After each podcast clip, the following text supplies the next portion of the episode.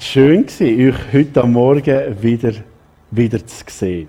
Ähm, wir haben jetzt ja Ferien gehabt, zwei Wochen. Und äh, ist noch lustig. Ich habe Anfangswoche wieder arbeiten. Und ich habe immer wieder gehört, ah, du bist schon da, ah, du bist schon da. Ich habe gemeint, du hast zwei Wochen Ferien. Ähm, also ja, für mich ist die Ferien schnell umgegangen und für euch ist meine Ferien auch schnell umgegangen. Nächstes Mal mache ich einfach eine mehr. Merkt ihr niemand. Nein, ähm, ich habe Freude, wieder da, gewesen, äh, da zu sein. Und wir haben diese Ferien echt genossen. Und wieso ich von der Ferien erzähle, das hat eben mit der heutigen Predigt etwas zu tun. Ich, bin manchmal ein bisschen ein Grübler. Ähm,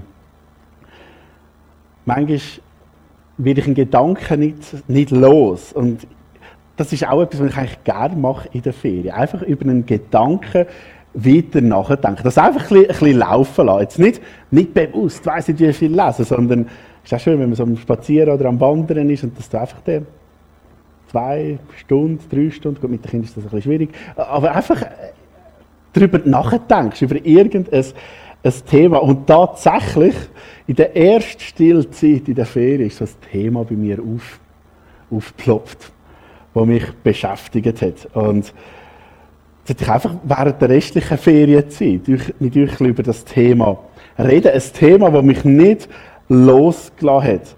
Und zwar, ich es so übertiteln, das Leben als Diener oder Dienerin Gottes. Ähm, irgendwie ist mir so bewusst worden, in diversen Geschichten, wo Jesus erzählt, seien es ähm, Gleichnis oder Bilder oder kurze Vergleiche, geht es oft um den Meister und den Diener.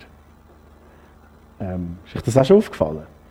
Zum Beispiel das Gleichnis äh, von diesen anvertrauten Talenten. Geht es um den Meister und den Diener. Oder ähm, das Gleichnis, wo, wo dem äh, Verhältnis Meister und Diener, wo der Diener den ganzen Tag krüppelt und dann gleich nicht darf sitzen und essen, sondern zuerst muss sie Meister bedienen und dort darf sitzen. Oder der treue und der untreue Diener. Äh, oder er sagt, sind parat wie Diener, die auf den Meister wartet. Wenn er am Abend noch spät unterwegs ist, ihr müsst parat sein, wenn der große Meister zurückkommt. Oder der Vergleich, niemand kann zwei Herren dienen.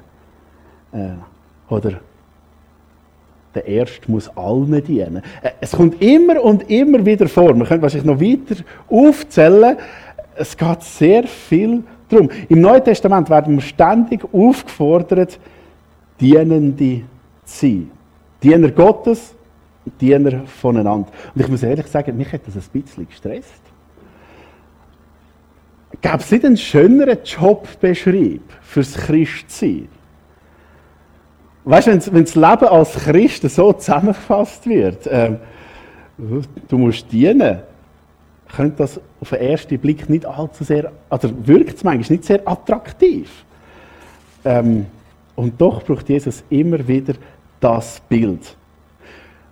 Und glaub mir ist klar, ähm, bevor ihr jetzt kommt mit Aber Johannes 15, 15, genau, vorweg, da sagt Jesus zu seinen Dienern, ich nenne euch nicht mehr Diener, denn einem Diener sagt der Herr nicht, was er vorhat. Ihr aber seid meine Freunde, denn ich habe euch alles anvertraut, was ich von Gott gehört habe. Ja, das sagt Jesus. Er nennt seine seine Diener nennt er Freunde, weil sie eingeweiht sind im, im grossen Plan. Sie sind nicht mehr Diener, wo, wo irgendetwas machen müssen, wo der Meister sagt, weil er es befiehlt, sondern sie machen es sogar freiwillig, weil sie, weil sie dahinter sind, weil sie das Ganze sehen und weil sie sehen, es lohnt sich, äh, ein Teil vom Ganzen zu sein. Und so ist die Frage, wie leben wir als ja, als, als Freunde von Jesus in dieser dienenden Haltung. Und ich werde mit euch in den nächsten, oh, ich werde mit euch in den nächsten drei Predigten das anzuschauen. Äh, drei Sachen, die essentiell sind als Diener Gottes. Und ich freue mich auf die Predigt von heute. Echt. Die nächste macht mir ein bisschen Sorgen. Denn ich habe gemerkt, dass es etwas mit mir macht. Ähm, dass das mich momentan stark herausfordert und das eventuell auch dich könnte herausfordern. Aber wenn du mutig bist, kommst du gleich.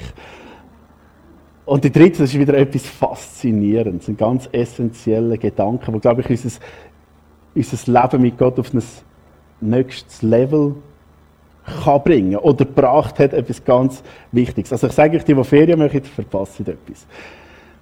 Starten wir, ist gut. Der erste Punkt, der ist ganz einfach und ganz wichtig. Ich muss ein bisschen ausholen. Wir sind in der Ferien, gewesen, eben in Tirol. Die ersten paar Tage waren nicht so toll, gewesen, aber wir sind ja eh vor allem von Spielplatz zu Spielplatz pilgert. Und äh, es ist schon gleich warm geworden. Äh, und genau, ich habe aber ein Problem gehabt. Am Tag ist aus dem Wasserhahn nur lauwarmes Wasser gekommen. Hey, das kann nicht sein. Wir haben das Wasser können laufen lassen, so viel, wie wir, so viel wie wir wollen. Aber es ist nur lauwarm gekommen. Also wir haben es bestellt, wir haben es auf heiß, gut, bei heiß ist es heiß gekommen. Aber sonst ist es einfach lauwarm gewesen. Egal wie lang und wo wir den Hebel hergetan haben, es ist nur lauwarm gekommen. Und ich habe eigentlich gerne so frisches, kaltes Wasser. Ah, mich hat das ein bisschen genervt. Ähm, die erste Hinderung, um keine gute Ferien zu haben. So sind wir so nach unserer Spielplatz-Pilgerfahrt am, am Tag bin ich dann in einen Laden Mineralwasser posten. Interessiert euch auch die Geschichte? ähm, einfach eine Flasche Mineralwasser in den Kühlschrank hinstellen und bin ich in diesen Laden. Das ist ja Österreich, dort ist alles anders. Gell? Es hat kein Ebdinger, kein Walser, kein Henje. Aber ich habe ganz spezielle Flasche gefunden. Lebensquelle. Ich musste lachen. Ich war auch bisschen aufgebracht. Und dachte, das ist anmassend, he? so eine Flasche zu verkaufen. Lebensquelle. Ja, das in einem frommen Gebiet musst du aufpassen. Gell? Aber auch clever. Also ich habe das Wasser kaufen. Und ich habe es auch gekauft. Das war das günstigste. Ah, aber ich habe das Doppelte gezahlt. Ich habe keine, ah, das hat noch andere Wasserretten gehabt, ich habe keine Silberquellen, Waldquellen, Alpquellen, Römerquellen. Das alles hat mich nicht interessiert. Ich habe die Lebensquelle. Ähm, ich habe die Lebensquelle. Und mich hat das fasziniert, dass man einem Wasser so einen Namen geben kann. Aber mich hat es auch fasziniert, was das für eine Synapsen da los, lostreiben im Hirn. Wie, wie viele Orte gibt es in der Bibel, wo es um das geht? Um die Lebensquelle. Ich glaube, das ist ganz entscheidend, als Diener an der Lebensquelle angeschlossen zu sein. Die erste Geschichte, die mir so in den Sinn kam, ist, äh, wahrscheinlich auch mit der Einsegnung von heute zu tun, der Elia am Bachkrit. Kennt ihr die Geschichte? Da tut das Land nicht folgen und dann schickt Gott eine grosse Dürre. Kein Wasser, nichts. Es ist ja nicht so, dass dort Haufen Gletscher hat, oder, wo das ganze Jahr äh, Wasser kommt. Wenn es nicht regnet, dann ist einfach nichts.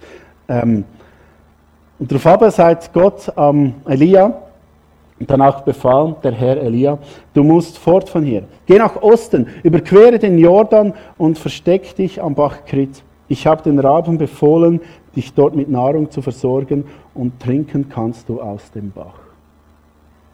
Also da hat es einen Bach, wo trotz kein Regen Wasser kommt. Und Gott sagt, hey, ich kenne den Bach. Du, mein treuer Diener, gehst dort hin und ich versorge dich. Und der Elia hätte dorthin müssen, oder hätte her dürfen. Er hat sich dann gestärkt, er hat sich vorbereitet auf das, was gekommen ist. Und Gott hat ihn versorgt. Das ist das erste Bild, angeschlossen an der Quelle vom Leben. Gott hat ihm am Leben erhalten. Elia ist eh ein, ein Bild für eine extreme Abhängigkeit Gott gegenüber. Und das wird viel auch im Alten Testament mit, mit Wasser verglichen. Oder? Wir sind da in einem, in einem Kontext, wo die Bibel geschrieben worden ist, wo, wo nicht so wie bei uns in der Schweiz war, gell? wo der See so nöch ist, manchmal sogar ins Haus hineinkommt, je nachdem wie viel das regnet. Sondern dort ist, ist trocken. Äh, läuft nicht sehr viel. Und das ganze Leben spielt sich aber in der Nähe vom Wasser ab. Du kannst nicht von, von Bächli zu Bächli gehen. Ähm, du musst den Ort aussuchen, wo du deine Felder ähm, hast. Das nützt dir nicht, wenn du fast auf einen Acker und hast kein Bächli in der Nähe, gar nicht. Du musst schauen, wo du baust. Und dort immer wieder geht es darum, Gott versorgt die Leute mit Wasser. Das ist ein ganz starkes Bild. Wir haben das Wasser langsam gesehen. Aber wenn wir an einem Ort sind, wo es trocken ist, also Claudia könnte uns vielleicht das Geschichte erzählen, äh, wie viele Quellen gibt es bei euch in der Nähe?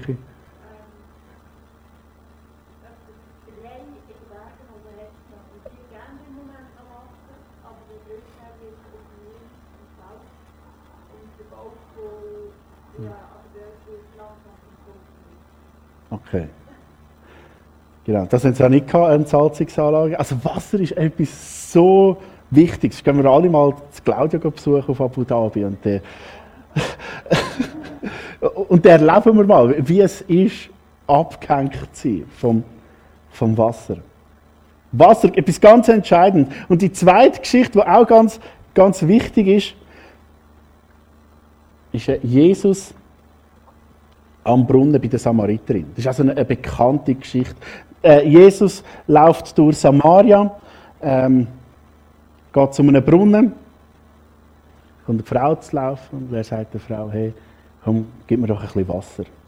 Und die ist völlig äh, äh, verschreckt.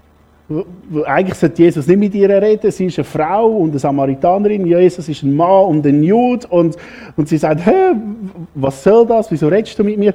Und Jesus gibt gibt eine Antwort. Jesus sagt,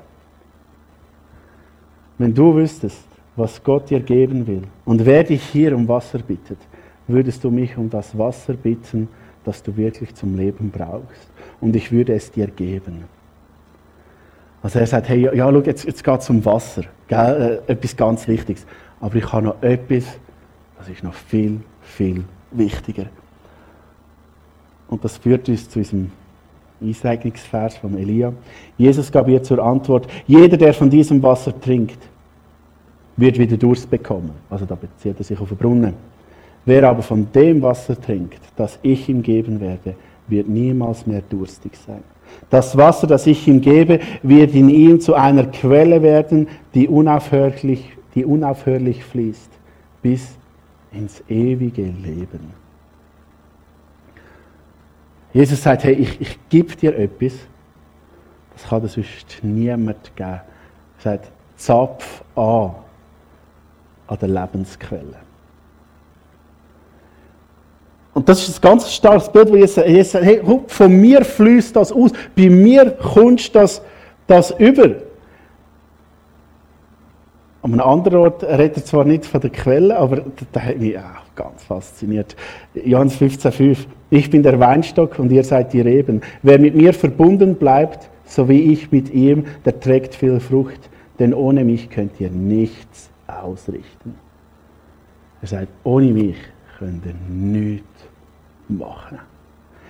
Und so beschreibt Jesus das Jünger, äh, das Jünger sein, das Diener sein. Er sagt, ein Diener dockt immer wieder bei ihm an, ein Geber von allem und lebt in einer totalen Abhängigkeit von Gott. Und das ist etwas ganz, ganz Entscheidendes. Abhängig sein. Abhängigkeit von Gott ist das Schönste, was es gibt. Und ja, wir feiern heute 1. August. Und ähm, wir feiern die Schweiz ja, ist ein tolles Land, ich liebe es da zu sein. Und wir feiern jetzt über 700 Jahre Unabhängigkeit. Zumindest die Idealisten unter uns feiern die 700 Jahre Unabhängigkeit. Unabhängigkeit ist für, etwas, für uns etwas so Wichtiges. Hauptsache unabhängig. Und ja, es ist schön, gelöst zu sein von der Fesseln, von der Sklaverei, von der Knechtschaft, von der Vogterie, von der Habsburger. Aber Unabhängigkeit ähm, ist wichtig. Und wenn die Unabhängigkeit kommt, kommt, Unabhängigkeit kommt, ist die Frage, von was mache ich mich abhängig? Ähm, Und Jesus ist der größte Befreier der Welt. Er ist gekommen, um, um uns von der Schuld zu befreien, um uns von der Macht Satans loszureißen. Aber für was macht Jesus das? Gell? Wir sagen immer wieder, Sünde ist etwas, wo uns, uns abhängig macht, wo uns fesselt. Und Jesus kommt und, und sprengt die Fesseln, macht uns unabhängig. Aber für was macht er das? Er macht es, damit wir bei ihm sein können. Und das ist ganz, ganz wichtig. Weißt du, wir denken manchmal so, ja, Jesus hat mich frei gemacht, gut, jetzt mache ich, was ich will, ich bin kein Sklave von der, von der Sünde mehr, äh, juhu. Ah. Ja, vielleicht auch ein bisschen, mehr. Ähm, aber wir merken nicht. Weißt du, wir sind sowieso abhängig. Der Mensch, meine Meinung, kann nicht unabhängig sein. Der Mensch hängt sich immer an irgendetwas und sieht das an seine Unabhängigkeit. Wir, wir sehen es ja in gewissen Kreisen immer wieder. Ich glaube, das Corona hat das ein bisschen, ein bisschen beflügelt. Von was machen wir uns abhängig? Oder Unabhängigkeit als höchstes Gut, Sicherheit als höchstes Gut, Wirtschaftlichkeit als höchstes Gut, Hauptsache anders als höchstes Gut. Kennst du vielleicht, also nicht bei dir, aber bei anderen Menschen. Weißt du, so, man tut das manchmal selber, Fesseln abhängig machen von irgendetwas. Und Jesus sagt in dem wunderbaren Vers, sagt er, hey, wer von mir trinkt, wer bei mir andockt, der wird wirklich Wasser bekommen. Der wird wirklich das bekommen, was er sucht, was er, was er braucht. Weißt du, Jesus redet dann zu einer zu einer Frau. Äh, das heißt, oder die ist schon einige Mal verheiratet gewesen. und im damaligen Kontext heißt das, dass sie entweder ein paar Mal verwitwet war oder vom Mann verstoßen worden ist. Eine Frau hat sich nicht einfach scheiden lassen. Ähm, und jetzt gerade lebt sie außerehrlich mit einem Mann zusammen, wahrscheinlich so als Haushälterin plus oder so, ohne Rechtssicherheit, ohne, ohne nichts. Und Jesus sagt ihr, hey, er sieht ihr riesiges, furchtbares Loch und sagt, hey, ihren Durst. Er sagt, hey, ich kann dir das geben, was du brauchst. Und was du brauchst, ist eine Beziehung zu Jesus. Du musst andocken. Frei wirst du erst, wenn du 100% abhängig von Gott bist. Das ist ein bisschen widersprüchlich, gell? Aber ähm, ein Beispiel. Wo ist es an einem Fisch am wohlsten? Wasser, sicher. Ja, genau. Wasser ist am Fisch am wohlsten. Äh, und jetzt gibt es Fisch, es ist ja nicht jeder Fisch in jedem Wasser. Gell? Es, braucht ja, es gibt Fische, die, sind, die können nur in bestimmten Gewässern leben, in einer bestimmten Tiefe, bestimmten Wassertemperatur, Wasserart und so weiter. Und ich sage euch, ich bin froh, leben im Vierwaldstättersee nicht alle Fische wäre es komisch, ins Wasser gehen. Und für, für die, die jetzt noch in die Ferien gehen, ans Meer, also ich finde das immer so eigenartig. Weißt, wenn du ins Meer hineingehst und dir bewusst wirst, du bist verbunden mit allen Meeren, gell? mit all diesen, Viechern, die auch noch da innen sind. Gell? Äh, ich finde das eindrücklich, gell? mit all diesen Haien, Rochen, Killerquallen, Killerwald, Giftfisch. Schöne Ferien wünsche ich euch. Ja? Ja, genau, auch Seegurken. Die habe ich vergessen. Ja. Genau, also die meisten Fische ähm, entfalten nur an dem Ort, wo ihnen am wohlsten ist, ihr volles Potenzial. Und da bin ich froh drum, oder? Da könnt Triffhai im Roten Meer oder so bleiben, der Grauwal in Alaska der Pseudopolaris spirei. Das ist ganz ein lustiger Fisch, der, der wohnt im Marianengraben. Oder der Hecht im Alpnachersee. Jeder hat seinen Ort, wo er zur Entfaltung kommt. Oder der Lachs auf meinem Grill. äh, den könnt ihr streichen. Äh. Weißt du, ein Fisch wird nicht frei, wenn ich mit ihm aufs Stanzerhorn gehe. Oder ihm ein Interrail-Abo schenke oder so. Weißt du, hey, es ist eine grenzenlose Freiheit, die sich zu einem qualvollen Tod entpuppt. wenn jetzt das dramatisch klingt, ich sage euch, der Vergleich ist noch zu wenig dramatisch. Und da geht es um, unsere Beziehung zu Gott. Und wir sind dafür geschaffen worden, bei Gott zu sein. Und wir sind in einer Nähe zu sein. Und, und darum, wenn wir von ihm wegleben, nicht angedockt leben, ist es genau das Gleiche. Ist das Leben, das uns Verderben führt.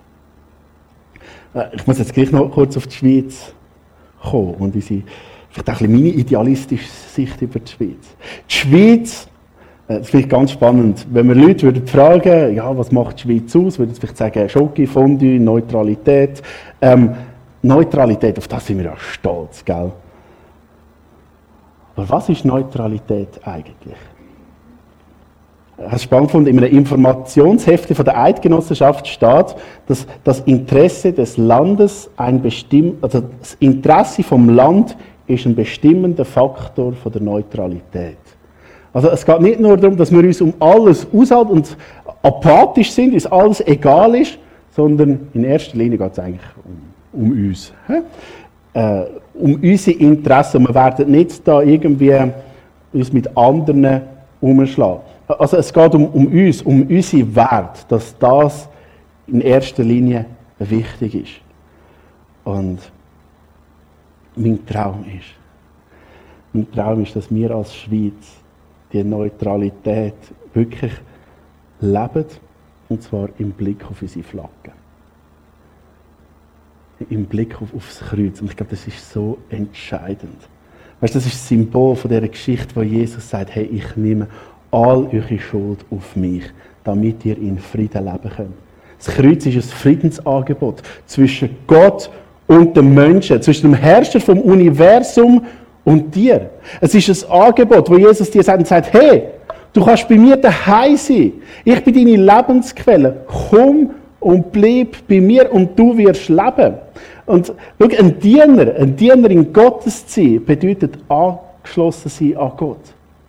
Bedeutet an dieser Lebensquelle angeschlossen zu sein. Bei dem Kreuz angeschlossen zu sein.